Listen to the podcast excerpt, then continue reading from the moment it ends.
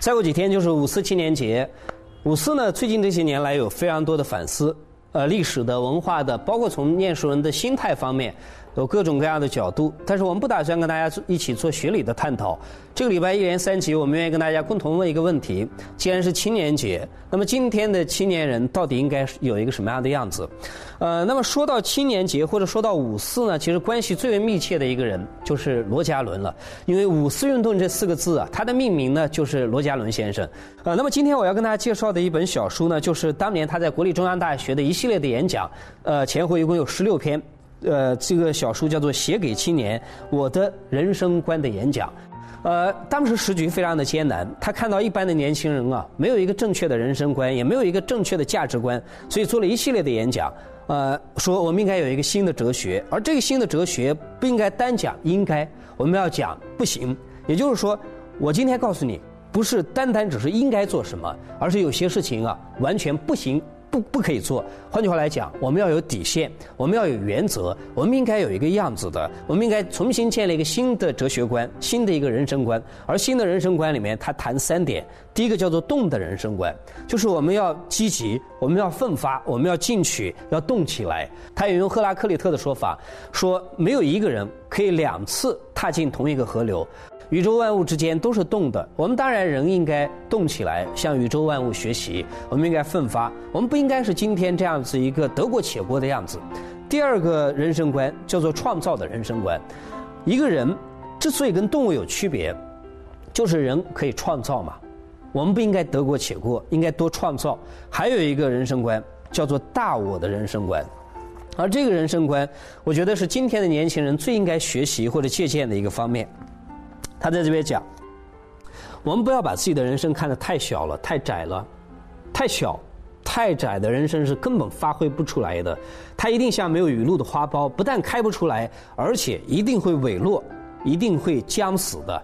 我们赋予这个大社会的债务实在是太多了，只有借他们方能充实形成小我，反过来，也只有极力的发挥小我、扩充小我，才能实现大我。你不觉得今天的人？格局都太小了吗？我们想的都是自己的待遇，我们想的都是自己找一个工作，然后买个房子，然后换个车子，都是诸如此类的小家子气的行为。我们从来没有想过一些宏大的命题啊！我们没有想到关于这个国家的民族的文化的，关于这个国家未来的情况。当所有的年轻人都是这个样子，那么这个国家。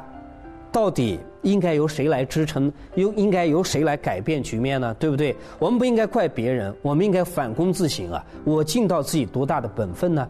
假设我们有了这样的人生观之后，我们应该过一种什么样的生活？他觉得我们应该过一种有利的生活，我们应该过一种有意志的生活，我们应该做一种强者的生活。而这种强者的生活表现出来，就是我们是，呃，整个拿自己有办法的，我们可以对自己有一个交代的。他告诉我们，我们应该首先野蛮其体魄，呃，然后文明其头脑。更重要的是，我们要有一种完全不屈服的精神。更重要的是，在当时的时局之下，他觉得我们呃，之所以现在变成一个自了汉，格局这么小，每个人看上去都很猥琐，然后没有自己的样子。很重要的一个原因是，呃，我们自唐朝以后啊，连形体都变了。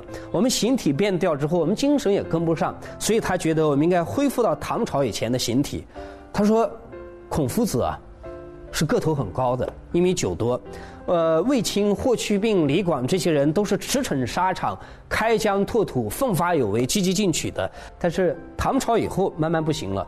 即使到唐朝啊，那个时候的呃，别说男人了，即使女人啊，都是尚武精神。比如说，我们知道唐朝有一个诗人叫做王建，王建写一首诗啊，其中两句话：“舍身宫女。”素红妆啊，一个女孩子虽然在那边化了妆，可是把得星空各自张啊。到了第二天的时候，每个人拉出一一张弓来，可以拉得很圆满。这是过去唐朝人的样子。念书人越来越萎靡不振，呃，而且武将也越来越文弱化，即使连皇帝都越来越不像话。他举一个例子，他说历朝历代开国的皇帝都是孔武有力，都是奋发有为。包括你看他的面相，都是雍容大度的。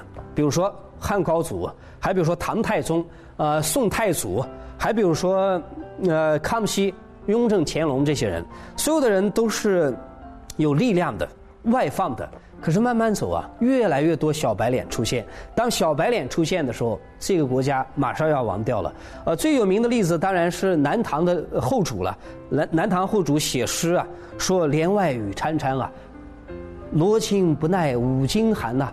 到了早上五点钟的时候，盖着被子都冷得受不了啊！这哪里像个皇帝的样子嘛？所以他认为，我们不妨首先从改变自己的形体开始。我们先野蛮其体魄，文明其头脑，然后我们再谈道德的勇气、知识的责任，再来谈关于呃创造的问题，呃关于学问、智慧、文化、信仰的问题。